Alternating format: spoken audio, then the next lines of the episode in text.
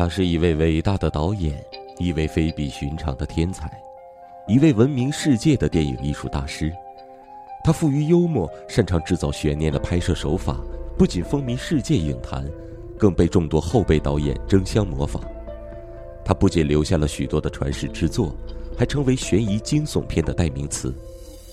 他就是悬疑惊悚电影的始祖——阿尔弗雷德·希区柯克。我是主播方先生，故事马上开始。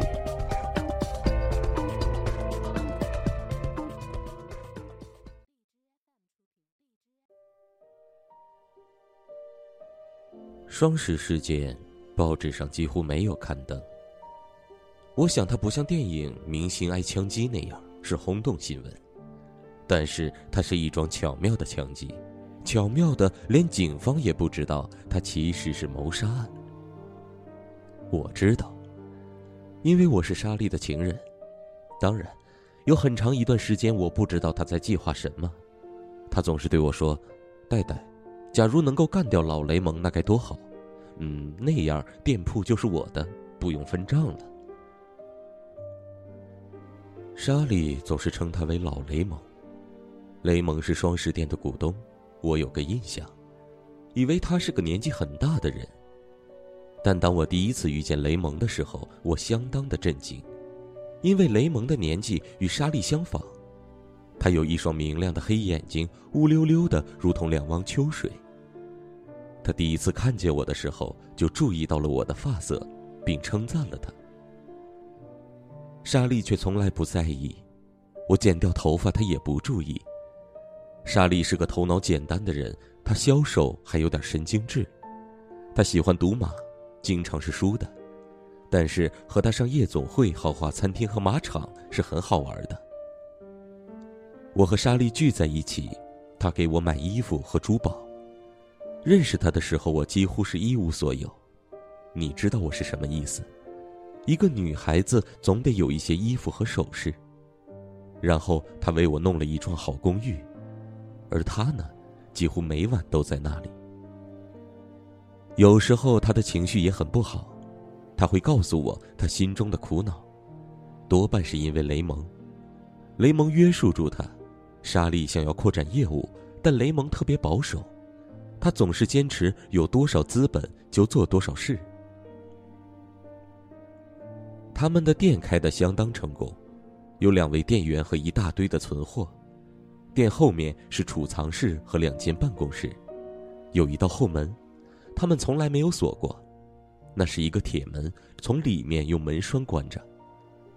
莎莉向我解释过，没人能从小巷里进去，他们只利用后门卸货。有几次我到店里去，看见莎莉和雷蒙正在对吼，莎莉说雷蒙钱拢得好紧，雷蒙说有人那样做是好事。雷蒙总会注意到我的衣服，说衣服美丽。我也看见他在看我的双腿，那是在欣赏。我真不明白莎莉为什么称他为老雷蒙。我常常问莎莉，为什么不和雷蒙分手？他说，如果那样的话，要损失大笔的税金什么的。但是他们两人不和，每当莎莉几杯酒下肚，嘴里立刻滔滔不绝的讲。假如能够踢开老雷蒙的话，会有多好？我真的是听厌了。有一次我说：“哦，我看雷蒙并不坏。”莎莉一听便跳了起来，怒吼说：“雷蒙是如何每天早上总是在同一时间里到店，又以同样的表情拆信件？如果有人离开一会儿，或是把他的铅笔放错了地方，他都会注意到。他时常说着那些雷蒙的不是。”因此，有一天晚上，他在一张纸上做记号，而不是大吼大叫。我知道那是个例外。他不告诉我为什么，只是说老雷蒙星期五晚上总是在办公室里做到很晚，他在整理账簿。这点我早已知道。他一件事总要告诉我一千次以上：雷蒙如何老是在店里清点每一样货品。莎莉抱怨雷蒙吝啬，但是他自己也不见得慷慨。我从没办法私下存一块钱，住公寓和穿衣服均无问题，但是我从没有钱预支，他只给我钱支付租金，给我饭吃酒喝，仅此而已。他又对当前的物价了如指掌，总是把钱放在一只中国的花瓶里，说房租在这里，像游戏一样。每当他一走，我就抓起花瓶看他能给我多少。从来没有多过。总之有好几个月，我听莎莉不停的说：“我真希望干掉老雷蒙。”然后有一天，我觉得他有一个星期没有说过这句话了，那真的不平常。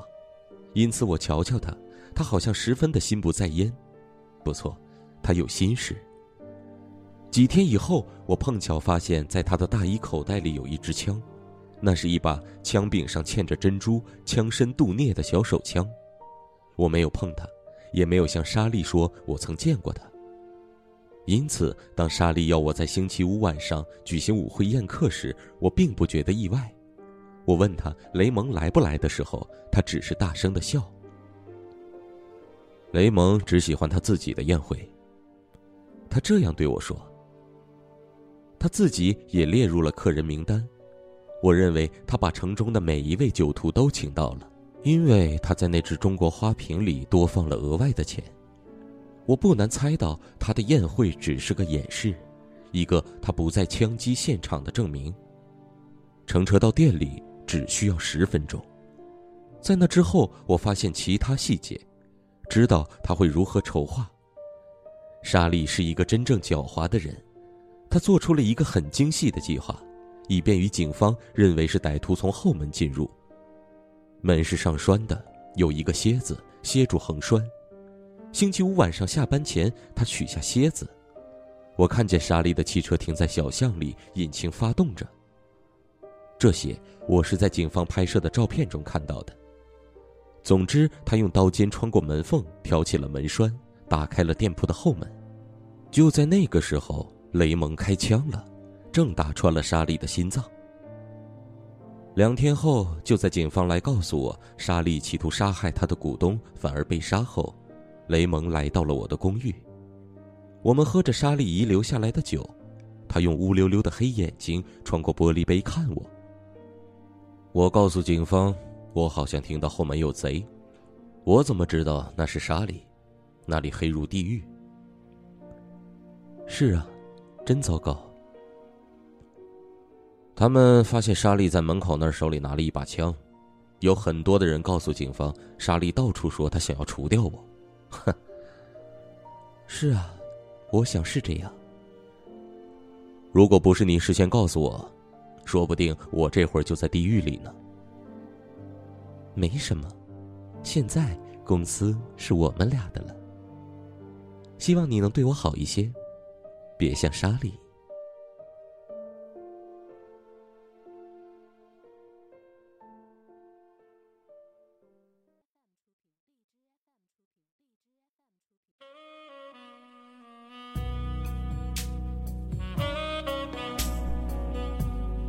关注五六七电台。你想要的声音，这里全都有。